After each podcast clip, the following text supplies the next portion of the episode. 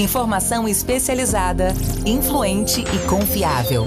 Podcast MIT Technology Review Brasil.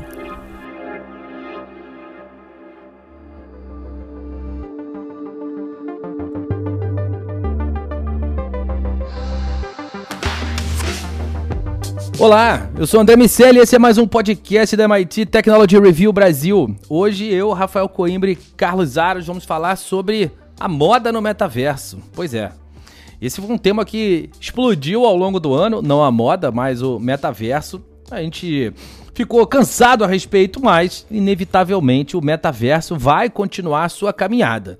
E já que a sociedade diz que você vai ter uma determinada aparência no mundo físico, mas no metaverso você pode ser qualquer coisa, a gente precisa continuar a entender como as coisas vão se consolidar. Esse tema, apesar de já ter sido explorado durante um pedaço muito do hype, agora vai é, seguir um caminho próprio e a MIT Technology Review vai cobrir e discutir sobre esses caminhos, sobre essas possibilidades que o metaverso tem, até que ele de fato chegue à nossa vida.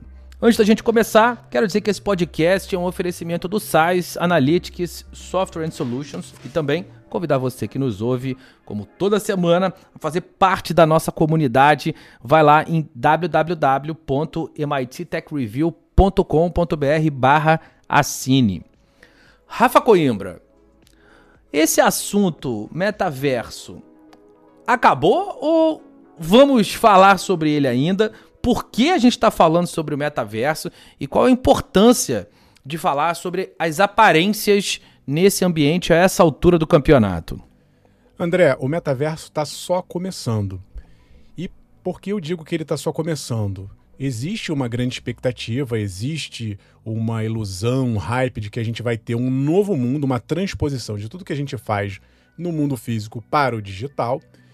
Só que isso vai levar muito tempo ainda até que a gente chegue no metaverso mesmo. Vou chamar aqui o metaversão.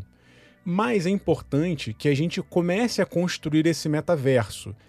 E algumas, alguns eixos, algumas direções começam a ser traçados um deles são jogos, a gente já falou muito sobre isso, é uma coisa muito natural de quem já está é, brincando, se divertindo ali num ambiente imersivo dos jogos. Quando você vai para o metaverso, é algo que esses, esses mundos se conversam muito facilmente, então a gente já, já, já via um potencial muito forte dos jogos.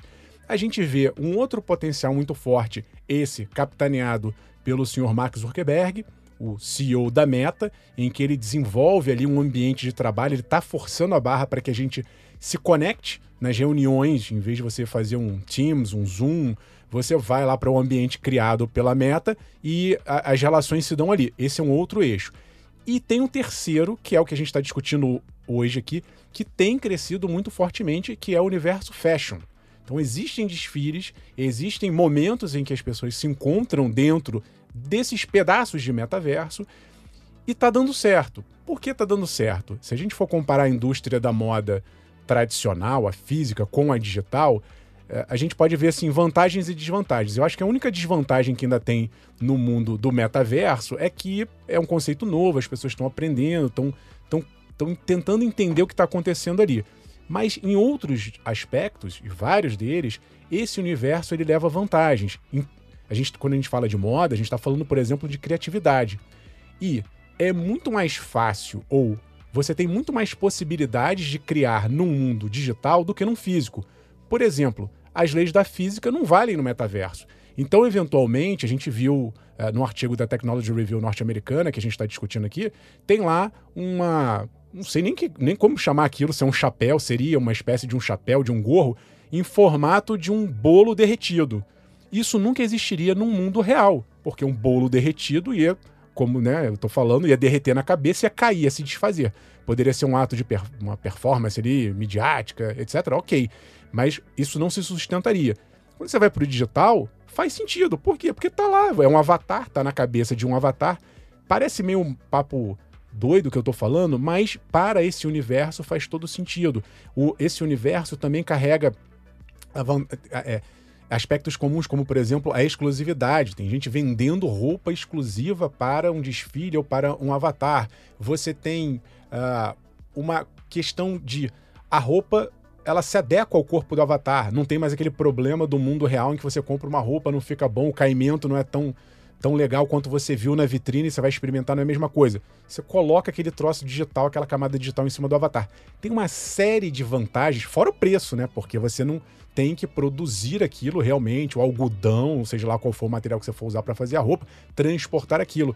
É basicamente uma criação que tem um custo ali mínimo Impacto ambiental também mínimo, eu acho que a gente vai ter uma pegada é, dentro desse ambiente de ESG, de preocupações ambientais com um novo público cada vez mais cobrando das empresas esse, esse menor impacto ambiental. Então tem uma série de vantagens que se você coloca uh, num conjunto todo, isso faz sentido, óbvio, como eu digo, para o metaverso, para pessoas que estão navegando já nesses protótipos de metaverso, mas eu, eu acho que sim, 2022 foi um ano que consolidou essa tendência e que nesse eixo ele vai ter um, um sucesso tão ou maior que o do trabalho ou até equivalente, talvez, quem sabe, dos, dos games. Carlos Aros, uh, Rafa fez uma, um belo panorama tanto dos dos diferentes eixos, vamos chamar assim, do, do metaverso, de possibilidades de aplicação. E uh, eu fico pensando, aqui no Brasil, a gente uh, tem os nossos parceiros da reserva, Reserva X. Aliás, para quem ainda não conhece a coleção que a MIT Technology Review preparou com a reserva, uh, pode entrar lá no site da reserva e, e, buscar. E também no site, o nosso site da, da MIT Technology Review, o mittechreview.com.br barra reserva. E lá tem uma série de estampas para quem tá habituado e gosta do mundo da tecnologia, mas que também quer tá na moda, Carlos Aros. E aí, falando desse assunto, eu dei o exemplo da reserva, mas quero te perguntar de uma maneira é, também mais consistente. Quem já fez dinheiro nessa primeira etapa com esse tema da moda e quem está fazendo, quem você acha que ainda vai seguir nesse caminho, quem está preparando bem as estradas para percorrer à medida que o metaverso for se consolidando? A gente tem alguns exemplos interessantes de marcas, né? Você citou a reserva e as iniciativas dela. É, e a gente teve ao longo desse ano algumas ações bem sucedidas, né? A gente pode pensar na a Gucci, talvez, do mercado de luxo seja o grande exemplo. A gente teve aquela, aquela marca mais focada é, no público jovem, a Vans, também com iniciativas. A gente teve é, marcas que fogem do universo da moda, ocupando também é, espaços dentro dessas plataformas, e aí eu vou usar a expressão que o Rafa cunhou aqui, que é muito boa, é, todos a, é, galgando o seu espaço nos metaversos em busca de um metaversão, né? tentando encontrar um caminho para poder explorar uh, essas plataformas uh, de alguma maneira. Mas o, o, aspecto interessante dessas iniciativas, e aí uh, o que a Technology Review americana conseguiu identificar, ouvindo alguns desses profissionais que não necessariamente estão vinculados a essas grandes marcas, é que para eles é um movimento de entrada e são números interessantes. Quando a gente pega só esse ano, foram mais de 11 milhões de criadores. Então, mais de 11 milhões de usuários dessas uh, plataformas, principalmente o, o Roblox, é, desenvolvendo peças, desenvolvendo itens. Né? E aí foram mais de 60 milhões de itens desenvolvidos. Isso movimentou uh, um mercado de alguns milhões de dólares. Mas para boa parte desses criadores, para boa parte desses desenvolvedores, isso não representou uh, uma parcela expressiva uh, da receita dessas empresas ou dessas, dessas pessoas que promovem essa uh, trabalhos na indústria da moda, por exemplo, no, no universo físico. E a gente pode afirmar, embora não tenhamos os números concretos, mas a gente pode afirmar que também para essas marcas como a Gucci, como a Vans, que eu citei, que a presença nessas plataformas não representa o grosso do faturamento, mas é importante que eles estejam lá. Então, talvez eles estejam fazendo dinheiro por um outro caminho, talvez eles estejam fazendo é, é, é, negócios por um outro caminho, mas essa presença nessa, na, nessas plataformas é importante hoje, porque é mais ou menos como é, a gente brincar de war. É importante que eu conquiste aquele espaço e não deixe que ninguém domine o meu espaço, porque aquele território ele passa a ser estratégico para mim. E aí essa dominação é, faz com que quem chegou primeiro se torne reconhecido pelos usuários e consegue ganhar espaço quando aquele ecossistema começar a crescer e a gente alcance de alguma maneira esse tal desse metaversão. O que a gente tem hoje são espaços criados muito especificamente dentro desses nichos, e aí vamos entender que cada plataforma conversa com um público, tem uma tribo, que vai se identificar de repente com uma marca e não com outra. A gente vai ter é, o uso de influenciadores especificamente para uma plataforma e não para outra, porque são, de novo, tribos, universos diferentes, mas essas marcas precisam estar lá. Então, embora o número pareça grande, se a gente for comparar com outras plataformas, 11 milhões de pessoas criando ali é nada quando a gente pensa no volume de criadores de outras, em outras redes, em outras uh, plataformas. Mas, ao mesmo tempo, é muito quando a gente pensa em universos absolutamente nichados, né? Embora 11 milhões de criadores seja um número grande, é um, um universo ainda nichado perto do potencial que a gente tem de pessoas conectadas no mundo todo, e etc, e etc. Mas sem dúvida nenhuma são iniciativas que fazem com que essas marcas consigam é, é, transitar do digital para o físico, para o offline, como a gente queira, com mais facilidade do que outras que ainda nem começaram essa jornada. Esses caras já saíram na frente, eles já estão ditando tendências. Você já pode espelhar, comprar produtos que você viu no digital, no físico, tentar é, criar algum tipo de similaridade. E aí é interessante porque essas marcas elas já estão dois, três, dez passos à frente da concorrência, ainda que ganhando pouco perto do que poderiam. Rafa, o, o Aros falou de Gucci e, e Vans. É, o, o artigo que a gente está discutindo é o The Metaverse Fashion Stylists Are Here, que saiu originalmente na MIT Technology Review americana e que já já vai estar tá publicado aqui na MIT Tech Review do Brasil também, uh, com algumas contextualizações e, e, características locais. Mas o artigo fala sobre Forever 21, fala, fala sobre. Uh, a Gucci, como o, o Aros mencionou, fala também sobre Carolina Herrera.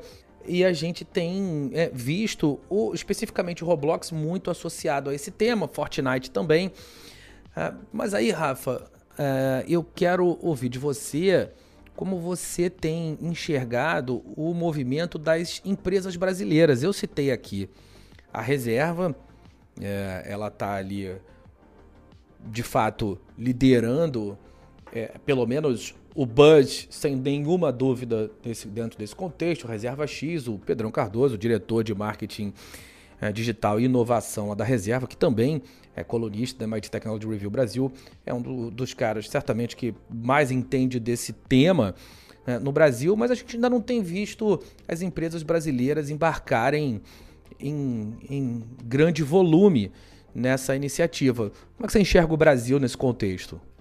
Tem um enorme potencial, André, pela frente. Se a gente pegar é, o exemplo que vocês estavam falando aí da Forever 21, que foi uma marca, uma cadeia que tomou um baque fortíssimo porque abria lojas físicas a cada esquina uh, de Nova York, tinha unidades aqui no Brasil. E aí, quando ela começa a competir com o digital, ela, ela, ela chegou, eu não lembro aqui, mas não sei se chegou a falir ou a pedir falência. É, e aí ela agora começa a entender que esse mundo digital barra metaverso, além de ser uma aposta de futuro, é um universo em que você gasta muito menos para estar tá ali. Né? Você tem que basicamente ter criatividade, tem que ter programadores, tem que ter gente que entende para fazer aquele troço ali funcionar, mas é muito mais simples do ponto de vista de custos. E aí fica uma lição barra uma oportunidade. O Brasil ele é visto mundialmente como um, um dos grandes celeiros de tendência do mundo. A gente é, tem, né, carrega essa, essa marca da criatividade brasileira. E eu acho que se isso for bem canalizado para esse universo, ele tem muita chance de dar certo. Veja, é uma carreira que você consegue fazer, ou um mercado que você consegue é, se internacionalizar muito mais facilmente. Imagina você ter uma marca nacional, começa a crescer na, regionalmente, né? Primeiro na cidade, no estado, no Brasil, para depois você sonhar em ocupar espaços internacionais. No metaverso, o salto é direto. Você colocando a sua marca ali, como o Ares falou, os primeiros ali levam uma vantagem, a gente com as nossas marcas fincando a bandeirinha ali, é um salto internacional de cara. Então eu vejo muita vantagem e vejo é, uma outra coisa interessante que é um ambiente, André, que a gente já, já observa isso no mundo digital 2D, vamos chamar assim, na internet hoje, que é um, um ambiente em que você consegue testar muito mais rapidamente e errar muito mais rapidamente e obter o feedback, porque é tudo digital, também mais imediatamente. Então fica como uma lição a vantagem de você se expor mesmo, de você testar as suas as suas roupas, as suas criações digitais, né, no caso do Brasil aqui, porque se você perder ali, se não der certo, você no máximo vai ter um feedback negativo, mas você não está gastando dinheiro para produzir aquela coleção, colocar na, na rua e ver se vai dar certo ou não. E, e a mão contrária também é importante a gente ressaltar, porque é muito interessante que algumas marcas podem começar a testar no metaverso. Né? Imagina que você é uma, uma, uma, uma loja, sei lá, de sapatos. Você testa determinados designs dentro do metaverso e vê se tem aceitação. Talvez não desrespeitando as leis da física, como eu coloquei há pouco, mas se você faz um sapato no metaverso que pode ser replicado, possa ser replicado no mundo real, talvez a partir da, do feedback que você tiver dos seus consumidores num desfile de moda no metaverso, por exemplo, você pode falar, pô, o pessoal gostou dessa cor, gostou desse design aqui de sapato, vou trazer do metaverso para o mundo real. Então eu acho que é uma, é uma dupla mão, mão e contramão do físico e digital que pode ser explorado, repito, para testagens rápidas baratas e em nível internacional. E uma vez que você conseguir emplacar, você tem um mundo, um mundo à sua disposição. E tem um outro ponto aí, Rafa, e aí a gente foge, por exemplo, da, da, da questão que envolve a indústria da moda. Eu tive recentemente com um, diretor da, da Ambev, e era um evento sobre compliance, a gente estava falando sobre proteção de dados, etc. E aí estávamos falando sobre as propriedades digitais e, e como é importante protegê-las e tal. E em um dado momento, eu citei é, a questão do, do metaverso e tudo mais, e aí é, ele disse assim: Pois é, e para nós, diferente de outros mercados, eu talvez não vá vender a, a minha cerveja lá no metaverso. Aí eu falei assim: falei, talvez você não vai vender o líquido que ninguém vai beber, mas a exposição da marca, a experiência, ele falou exatamente: falou, o produto tem que estar tá lá. Ele falou, então o desafio agora para cada uma das marcas, ele citou lá, e eu não vou lembrar de cabeça o número de marcas que estão embaixo do guarda-chuva da Ambev, mas ele dizia assim, para cada uma dessas marcas, a nossa preocupação é, precisamos estar de alguma maneira nessas plataformas, precisamos estar interagindo com o nosso público. E aí o olhar dele, e eu achei muito interessante, isso conecta com isso que você está dizendo, ele, óbvio, não a internacionalização, porque já é um, um conglomerado né, internacional, mas ele dizia assim, para nós é importante a percepção de que o tempo inteiro a gente está junto, a gente pode fazer parte da rotina do nosso consumidor. O cara só vai abrir a cerveja eventualmente no momento de lazer, lá no final do dia, mas no digital, essa conversa e essa história se arrastam para outros vários momentos. Essa percepção muda, a relação com a marca muda. E aí há um desafio inerente a este ambiente e a cada marca, a cada segmento, a cada indústria, que é de como converter essa realidade, como se relacionar uh, dentro desses universos. Mas para todos eles, isso ficou claro na conversa com ele ali, era para todos, para nós e para todas as marcas, há um senso de urgência. A gente precisa descobrir como está lá, precisa fazer essa escolha e essa interação da maneira certa. A gente não sabe quanto isso vai custar, que retorno isso vai ter para o negócio, mas a gente precisa estar tá lá, porque se a gente não tiver, a concorrência vai estar. Tá. Pois é, para a gente fechar esse, esse, esse tema, Aros, eu quero te perguntar, dentro desse contexto, o que, que, você imagina que vão. Quais você imagina que vão ser esses próximos, esses próximos passos? Sempre que a gente fala sobre metaverso, tem sido confrontado com uma espécie de descrença. Ah, vai pegar, não vai pegar? Será que não está muito lento? De uma maneira geral, a sociedade não estava acostumada a acompanhar esse desenho que é quase padronizado de um pico de expectativas, um vale de desilusões e um platô que fica mais ou menos ali no meio do caminho entre todo aquele burburinho e aquela empolgação é, do momento que a tecnologia é apresentada para a sociedade e a gente começa a escutar que aquilo vai mudar o mundo e que aquilo vai mudar completamente o jeito das pessoas desempenharem determinadas funções. A gente viu isso acontecer com blockchain, com inteligência artificial, com as criptos. De repente, é ladeira abaixo e aquilo não serve, que ia mudar o mundo, passa a não servir mais para nada. Um tempo depois as coisas vão se acomodando, as tecnologias vão encontrando nichos de aplicação e elas atingem um platô. De uma maneira geral, esse platô era o momento no qual a sociedade enxergava essa determinada tecnologia. E, e esse desenho inicial de pico de expectativa e vale de desilusões era um privilégio dos early adopters, dos, dos profissionais envolvidos com o mercado, e a sociedade não olhava para essa parte da linha do tempo. Agora, dada a inclusão e a importância da tecnologia nas nossas vidas, temos observado o processo inteiro. E a gente claramente está num momento uh, no qual a, as tecnologias do metaverso, ou metaverso em si, tem sido colocado em xeque. Como você acha que vão ser esses próximos passos? Eu não sei se a gente vai chegar ao ponto desse metaversão da maneira como a gente, pelo menos, como, como a gente vislumbra, é?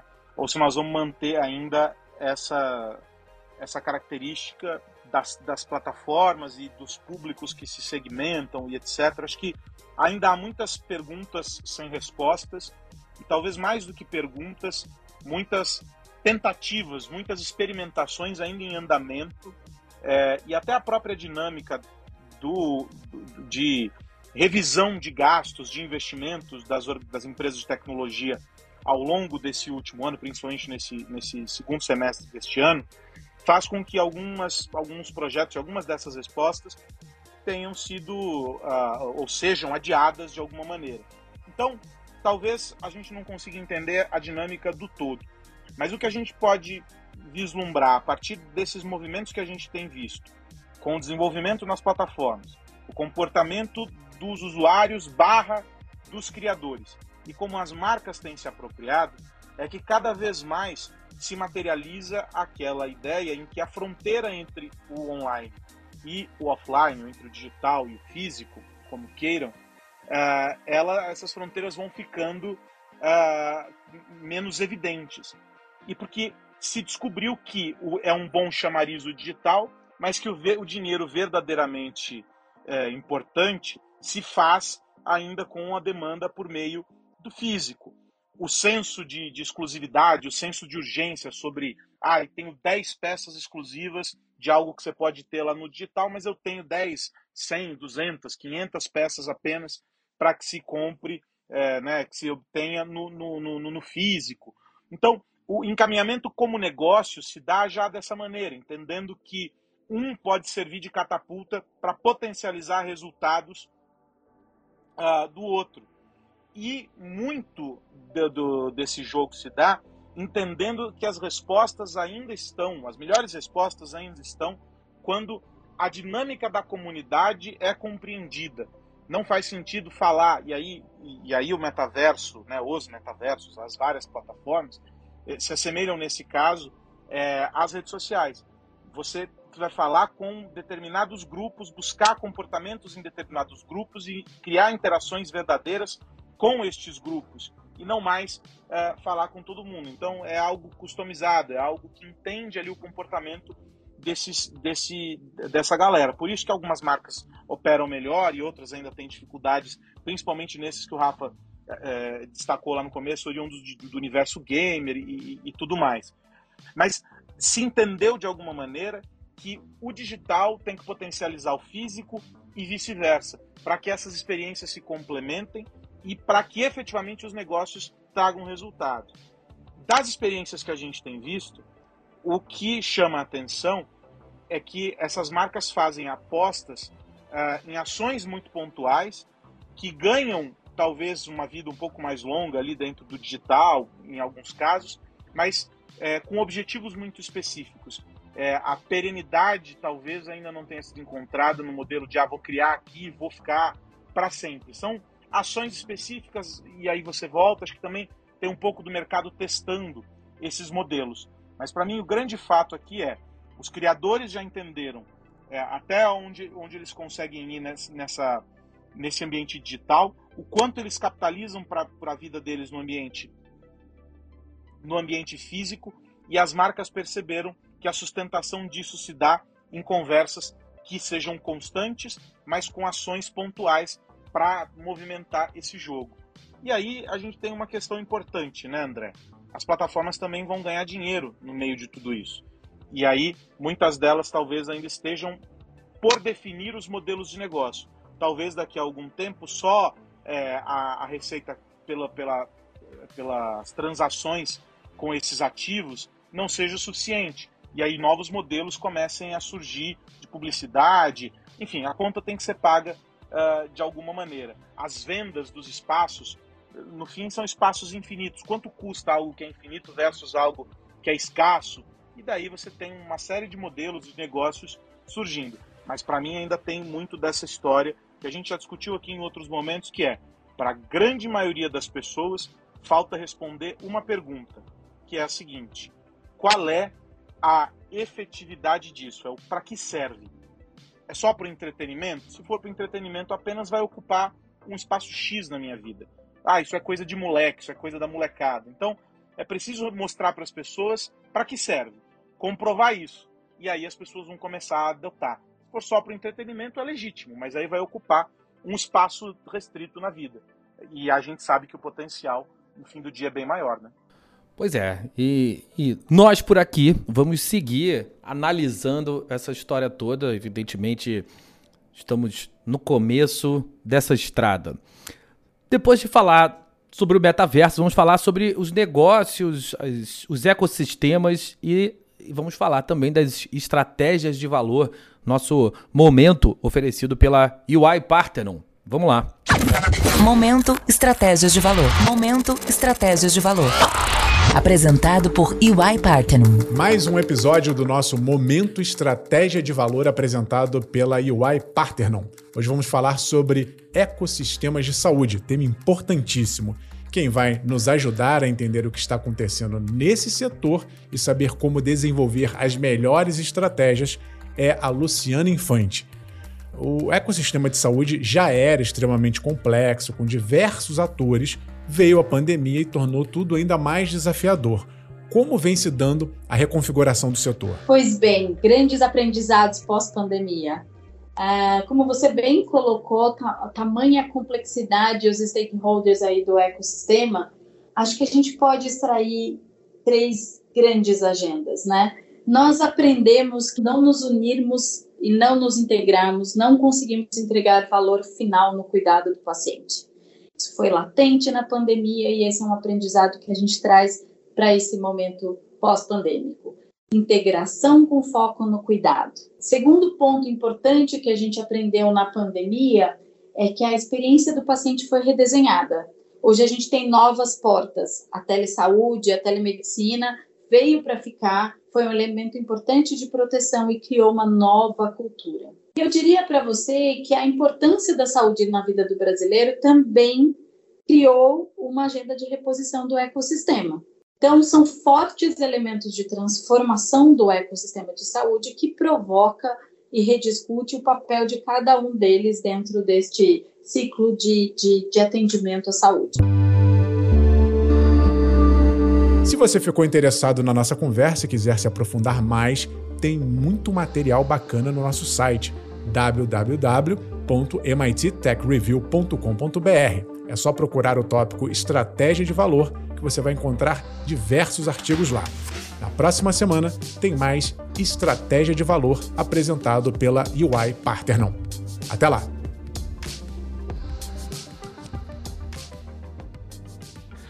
Esse foi o nosso momento estratégia de valor oferecido pela UI Parthenon. O que mais você precisa saber? E agora segue o jogo. Rafa Coimbra vai ficar de olho no que nesse finalzinho de ano?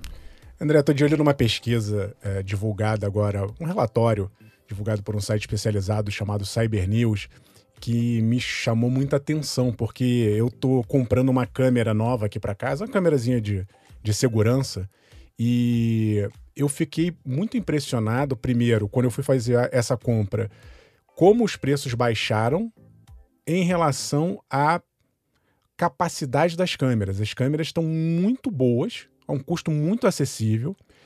Dito isso, esse voltando ao relatório, por que eu estou falando isso? Porque esse relatório ele avaliou 3 milhões e meio de câmeras de monitoramento aí, é, comercial, residencial, de todos os tipos, no Brasil, China, Estados Unidos, Rússia, Índia, México e Coreia do Sul. E essas 3 milhões e meio de câmeras estão vulneráveis, segundo esse relatório. E aí, a principal porta de entrada é aquela que a gente conhece hum, fortemente, que é a senha. Então tem 710 mil câmeras que só trabalham com aquela senha padrão que a gente sabe que todo mundo coloca ali 1, 2, 3, 4, 5, 6, admin e, ou senha. E tem 21 mil câmeras que não precisam nem de autenticação. Sobretudo as mais antigas, elas estão muito defasadas em relação à segurança. As mais novas, esse relatório até aponta que deu uma melhoria. E eu não estou falando de marca desconhecida, não. Não vou citar nome, nome aqui, não. Mas são as maiores marcas, todas elas, segundo esse relatório aqui, apontadas como câmeras. Eu não vou dizer nem que elas são tão vulneráveis, mas elas não oferecem ferramentas de segurança para que a pessoa que está do outro lado ela possa adotar essas ferramentas. Então, é uma combinação de falta de, de, de camadas de segurança com a falta de educação educação no sentido de cultura mesmo, da gente proteger. Muita gente se preocupa com a senha do e-mail, a senha do telefone, mas a câmera de segurança que está instalada em casa ou quando a gente vai para um ambiente comercial, muitos, muitos desses lugares não se dão a essa preocupação. A gente tem uma lei geral de proteção de dados no Brasil, mas uh, cá entre nós, depois que esse material, eventualmente, se ele cair na mão de alguém mal intencionado, o estrago é muito grande. É difícil você saber é, ou recuperar, né, descobrir de onde foi vazada aquela imagem ou o que as pessoas estão fazendo com aquelas imagens, porque se a pessoa consegue acessar uma, uma câmera de segurança, ela pode te espionar, ela pode ver a movimentação de um lugar, por exemplo, de um shopping, de uma joalheria, seja lá o que for, para depois praticar um crime. Ela pode, como eu estava falando com a resolução das câmeras, hoje dá, você dá um zoom numa câmera dessas à distância, você consegue ver, ler documentos, ver uma pessoa mexendo no celular e, e eventualmente é, verificar sem ela digitando a senha, fazendo alguma, alguma transação, alguma operação no celular. É uma porta de, ri, de risco muito, muito grande. E a gente sabe que as câmeras estão e serão cada vez mais espalhadas por todos os lugares. Então fica aqui um alerta, porque eu não tinha me tocado nisso, eu tenho câmera há muito tempo, eu vou comprar uma nova e vou, obviamente, tentar reforçar ao máximo a segurança para essa minha câmera, porque eu não quero ninguém invadindo aqui a minha segurança, mas também vou ficar de olho nos estabelecimentos comerciais, porque é, é, é realmente algo muito perigoso. Carlos Aros, nada como uma paranoia adicional sobre segurança para a gente fechar o ano, não é verdade, meu amigo? Você sabe que o Rafa estava falando e eu só pensava no quanto eu sou contra essa coisa, mas. Bom, fora isso, que agora eu já sei que você vai ficar de olho, você vai ficar de olho no que mais, Carlos Aros? Eu tô de olho numa votação que foi aberta no Twitter pelo CEO do Twitter, Elon Musk. Ele perguntou se ele devia continuar como CEO da rede, so, da, da, rede social, né? Se ele devia é, deixar o controle da rede social. E aí, surpreendentemente, ou não, é? a depender de quem analisa, o resultado foi favorável à, à saída dele. 57,5% é, por cento dizendo que sim, ele deve deixar o comando do Twitter. Como há algum tempo atrás o Elon Musk tweetou sobre uh, as enquetes que fazia Vox Populi, Vox Day, acho que se ele mantiver a mesma linha, ele já deve estar nesse momento contratando um headhunter para o seu substituto no comando do Twitter. É bem verdade que existe uh, uma parte uh, contrária às mudanças que foram feitas por ele, não só do ponto de vista de emissões, mas outras questões adotadas por ele, como revisão de contas e uma série de iniciativas que ele propôs. E há outra parte que diz que não, que é isso aí, o que ele tem que fazer.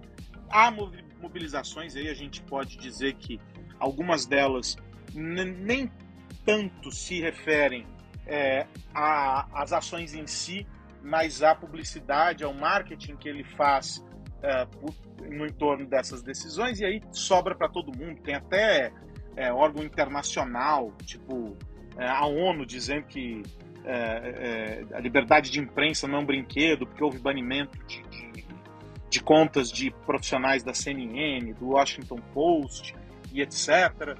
Teve também, acho que a União Europeia falando a respeito do Twitter, dizendo que vai impor sanções. E aí, uh, um, um sem número uh, de manifestações contra essas atividades que ele desempenhou ao longo das últimas semanas, desde que assumiu. É um brinquedo caro, vale dizer, o Twitter para o Elon Musk, né? 44 uh, ah, bilhões de dólares ele contou com investimento de figuras de peso. O que alguns veículos nos Estados Unidos uh, dão conta de que talvez alguns desses investidores, que são pessoas próximas ao, ao Elon Musk, é, não estão muito satisfeitos com essa publicidade negativa, né? dizendo, poxa, tinha um potencial ali para algo diferente. Mas é incapaz de dizer porque, bom, Elon Musk é Elon Musk. A gente não, não tem muita referência além das pitadas aí, dos pitacos que ele dá justamente por meio é, do Twitter. Mas o fato é que os usuários do Twitter vêm experimentando instabilidades que antes não enfrentavam, e isso decepciona é, uma parte é, das pessoas. Há também questões como revisão das, da, das políticas da plataforma, que também levantaram questionamentos de outra parte, e o silêncio dele e da atual gestão do Twitter sobre esses encaminhamentos.